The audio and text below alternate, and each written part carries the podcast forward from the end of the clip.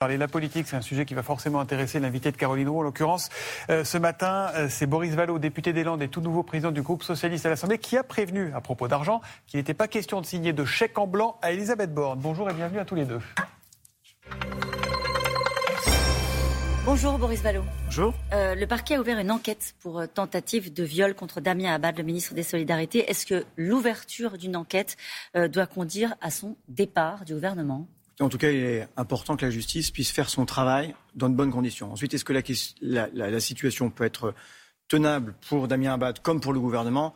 J'en doute de plus en plus. C'est au gouvernement de prendre ses responsabilités. C'est vrai qu'on est de plus en plus confronté à cette difficulté, la présomption d'innocence d'un côté, de l'autre côté, la parole des victimes. Comment est-ce que vous arbitrez? Écoutez, c'est un dilemme qui est très difficile mmh. et qui, euh, justement, trouve peut-être un équilibre dans la sérénité euh, de l'instruction de la justice, c'est-à-dire aussi euh, loin euh, parfois de l'exercice des responsabilités. Hmm.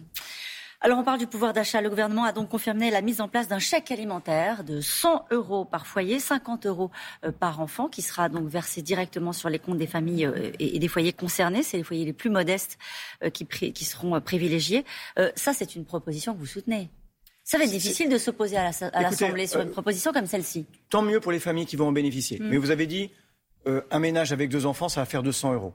L'Union hmm. nationale des familles nous dit, le surcoût de l'inflation, c'est 220 euros par mois. Le gouvernement nous dit c'est une fois. L'UNAF nous dit c'est chaque mois que euh, les familles perdent en moyenne 220 euros. C'est dire que ça n'est pas suffisant ce que propose le gouvernement.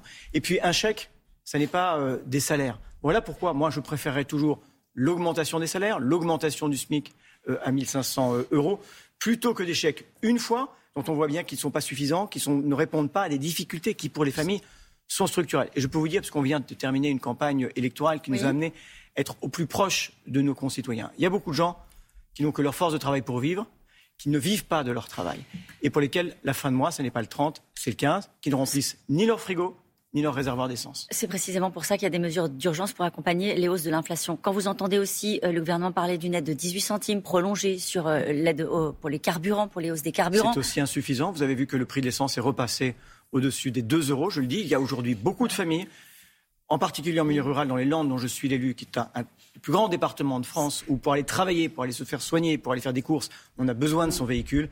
Eh bien, je vous assure que beaucoup prennent leur voiture et perdent de l'argent. Donc, Boris Vallot, vous avez donc passé 5 ans à dire c'est pas assez.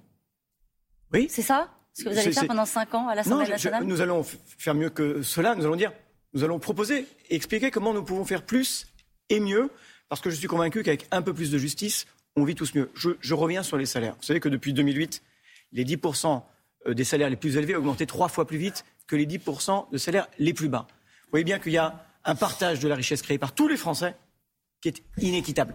Plus de justice, réduction des écarts de rémunération, augmentation du SMIC, ça permet à tout le monde de mieux vivre, de consommer. Le problème Vous avez entendu parler de la cagnotte tout à l'heure Non, pas du tout. Le problème, c'est qu'on n'est plus dans la campagne. On est dans le moment où les Français ils vont attendre que les mesures soient mises en place.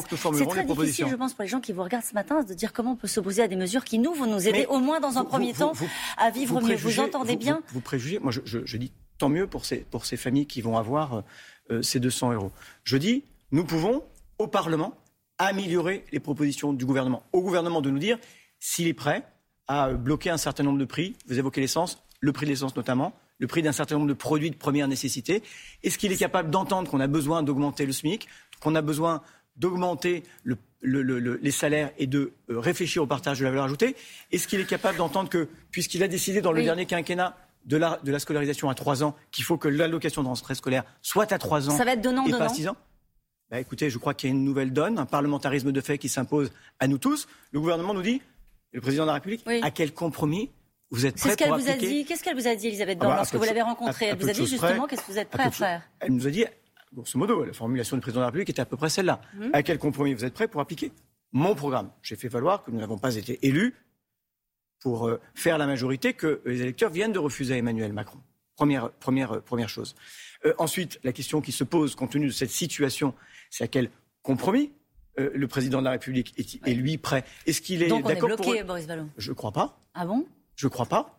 Vous préjugez d'un blocage, mais que le gouvernement dise quelle est la méthode nouvelle euh, qu'il est prêt euh, à engager. Et que vous disiez, vous, ce que vous êtes prêt à accepter Oui, on, le dira et on formulera un certain nombre de propositions. mais sur bah, quoi vous pouvez avancer, par exemple, concrètement Sur quoi vous bah, dites, bon, là, on votera avec vous, on sera eh à vos côtés Écoutez, euh, sur les mesures de pouvoir d'achat, Je vais vous donner quelques exemples. Ouais. Voilà. Est-ce qu'on est capable d'enrichir collectivement, dans un débat parlementaire, la copie euh, du gouvernement C'est ça la question qui est posée, mais qui ne n'est pas posée qu'à nous, qui est posée à l'ensemble des groupes parlementaires, qui est posée euh, au, au gouvernement. On doit prendre des mesures qui sont utiles à la vie des Françaises et des Français. Et je vous dis, pour beaucoup de Françaises et de Français, la vie est difficile. Il faut aller plus loin, et souvent beaucoup plus loin, que ce qui est proposé par le gouvernement. Ne nous en faites pas le reproche. On a été mm. aussi élus sur un certain nombre de ces propositions, qui sont des propositions qui mettent la question sociale euh, de, la, justice euh, au cœur. Le risque, c'est le blocage. Vous êtes d'accord avec ça ou pas?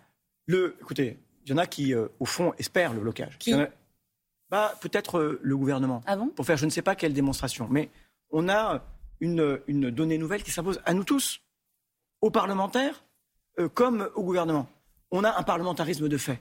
On a un pluralisme inédit. On a une nouvelle centralité du Parlement. Est-ce qu'il faut s'en désoler? Moi, je vous assure, je ne m'en désole pas que le Parlement, qui euh, a été une, forme de chambre d'enregistrement sans euh, latitude, euh, qui n'a que rarement été écouté, retrouve une centralité, que nous soyons obligés de nous poser la question de la fabrique de la loi, de la fabrique sans doute et des modalités de cette discussion, bah, je ne m'en désole pas. Est-ce que sur la stratégie par rapport à la, à la NUPES, est-ce que vous parfois vous pourriez vous affranchir de cette domination en nombre de la France insoumise pour voter avec vos convictions de socialiste? Mais je n'ai pas renoncé à mes convictions de socialiste euh, en m'alliant avec euh, des partenaires euh, de gauche. Nous avons beaucoup d'accords, nous avons aussi des, accords, nous avons des nuances, des, j'allais dire des histoires qui sont communes. Et moi, je ne vais pas vous étonner, je suis président du groupe socialiste. Bah, je crois que le socialisme reste une idée euh, Donc vous vous sentez totalement libre euh, vis-à-vis de, cet accord électoral? Est-ce que, est que, vous pensez que je suis en contradiction? Je l'ai évoqué tout à l'heure avec le SMIC à 1500 euros. Nous l'avons mmh. proposé dans la campagne présidentielle. Nous avions chacun un candidat différent. Est-ce que vous pensez que quand on s'interroge sur l'ouverture des droits sociaux à 18 ans et pas 25 ans, tous ensemble, est-ce que vous pensez que je suis en désaccord? Non, mais sur la retraite à 60 ans, vous êtes moins. Sur la retraite à 60 ans, qu'est-ce que ça dit? Ça dit que quand on meurt plus tôt, on a le droit de partir plus tôt et qu'aujourd'hui, à 62 ans, il y a 25% des Français les plus beaux qui sont déjà morts. Est-ce que vous pensez qu'on euh, n'est pas d'accord tous là à gauche pour dire à 65 ans, c'est la pire des injustices? C'est la pire des injustices pour ceux qui ont commencé tôt et ceux qui ont eu des carrières difficiles, qui ont les, à la fois des corps abîmés et les amusés. Vous serez une opposition constructive. Quel est le mot que vous mettez derrière opposition? Marine Le Pen, elle dit constructive. Moi, je dis une opposition qui fera son travail de parlementaire. Bon. Voilà, et qui nourrira le débat parlementaire. Vous savez, c'est ce qu'a dit euh, Lionel Jospin dans son interview, et je le lis toujours avec beaucoup d'intérêt. On a une donne nouvelle qui s'impose à nous. Travaillons, mais attendez, ça n'est euh, euh, pas à nous, je le redis, de faire une majorité que les électeurs ont refusé au président de la République. Si Elisabeth Borne ne demandait pas le vote de confiance à l'Assemblée, ce serait un problème? Écoutez, alors, je, vraiment, je veux dire, j'ai pas, j'ai pas, j'ai pas bien compris les intentions d'Elisabeth de, Borne. elle nous a posé la question. Alors, est-ce qu'il y a un vote de confiance? Je lui dis que, d'abord, est-ce qu'il y aura un discours de politique générale? Elle n'a pas su vraiment me répondre. Vous savez, euh, oui. j'ai un peu l'impression que ça flotte et que ça navigue à vue. J'ai l'impression que ça flotte. Où? Au, sommet de l'État? Euh, deux Rassemblements nationaux accèdent au poste de vice-président de l'Assemblée nationale. Il s'agit de Sébastien Chenu et Hélène Laporte.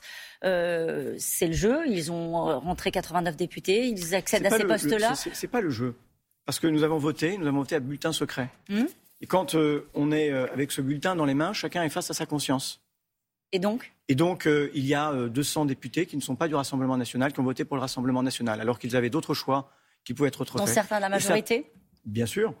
Euh, et ça veut dire que l'œuvre de banalisation de, de l'extrême droite continue d'être à l'œuvre. Il y a une alarme, c'est un jeu dangereux. Il ne faut pas jouer avec les allumettes. Ça a commencé déjà dans l'élection législative. Eh bien, je crois qu'il faut se garder de ce genre, j'allais dire, d'expérience funeste et de, collusion qui finissent en général dangereusement. Aujourd'hui, ce sera le vote pour la, présidence de la Commission des finances. Oui. Euh, vous êtes donc totalement satisfait du choix d'Éric Coquerel, issu des rangs de la France Insoumise, pour prendre la présidence de la Commission des finances. Nous avons fait une discussion qui est une discussion globale. Vous avez noté qu'il n'y avait pas que la Commission des finances. Il y avait euh, la vice-présidence, il y avait la question, une mauvaise manière de... Non, mais oui. Et euh, hier, Valérie Rabault a été élue vice-présidente de l'Assemblée nationale. C'est la première vice-présidente c'est la mieux élue des, députés de l'opposition. Et ce sera une grande présidente parce que c'est une grande députée, une grande socialiste. Je vous interroge sur Eric Coquerel, vous me répondez avec Valérie ben Rameau, ça veut dire que vous avez des doutes sur... le, Non, j'ai pas de doute. C'est que dans le, dans le débat, euh, eh bien, nous sommes convenus de candidature commune et je me félicite que nous y soyons parvenus. Voilà. Et ça veut dire que euh, le PS s'effacera toujours parce qu'il est, euh, il, est, il, moins puissant, non? Écoutez, moi je suis dans l'affirmation depuis cinq ans de ce que nous sommes. Et nous sommes toujours plus forts dans une union de la gauche dans laquelle nous faisons valoir ce que nous sommes. Nous continuerons de le faire. Voilà. Mais par exemple, quand vous entendez, on a entendu la, chronique d'Axel de Tarlet qui rappelait que Bruno Le Maire avait dit que la cote d'alerte était atteinte pour nos finances publiques. Euh, on sait le souci budgétaire qui a été la de maîtrise des. Oui, j'ai entendu, si je ne me trompe pas, aussi parler d'une cagnotte de 55 millions d'euros. J'ai l'impression que vous êtes mieux informé que ne le sont à ce jour les parlementaires. C'est dans la presse, hein, ça a été dit. Oui, peut-être, mais j'aime bien apprendre, vous savez, par le gouvernement et par les ministres. Euh, les choses en tant que parlementaire plutôt que par la presse. Et je vous félicite de faire votre, votre travail. Ce serait bien que le gouvernement fasse aussi le sien vis-à-vis de cette nouvelle. Sur la présidence de la Commission des finances, pour y revenir, et sur le sérieux budgétaire. Bien sûr, et le sérieux budgétaire, ça veut dire aussi euh, la euh, justice fiscale. Il y a un certain nombre de contribuables qui ne payent pas les impôts qu'ils devraient. Les multinationales, toutes les multinationales, consolident 40% de leurs résultats dans les paradis fiscaux. Il manque 20% des produits d'impôt sur les sociétés à tous les pays de l'Union européenne. Eh bien, voilà aussi des sujets de justice fiscale sur lesquels on souhaite travailler, parce que les PME payent les impôts des multinationales qui ne les payent pas. Merci beaucoup, Boris Vallot. Merci à vous. Merci, Boris euh, Vallot. Euh, les 55 milliards, c'est dans les échos. Hein, c'est pas fini, les échos. Je parle sous le contrôle d'Axel de Tarlet, les échos d'hier. Euh, Boris Vallot, qui estime que ça flotte et que ça navigue à vue au gouvernement. quant à l'élection de deux vice-présidents du Rassemblement national à l'Assemblée grâce à des voix d'élus non Rassemblement national, il ne faut pas jouer avec les allumettes, nous dit le nouveau président du groupe socialiste à l'Assemblée. Et puis après l'ouverture d'une enquête préliminaire suite à une plainte pour viol visant le ministre des Solidarités, il estime que la situation risque de ne pas tenable pour Damien Abad comme pour le gouvernement dans cette affaire. Merci à vous. Eh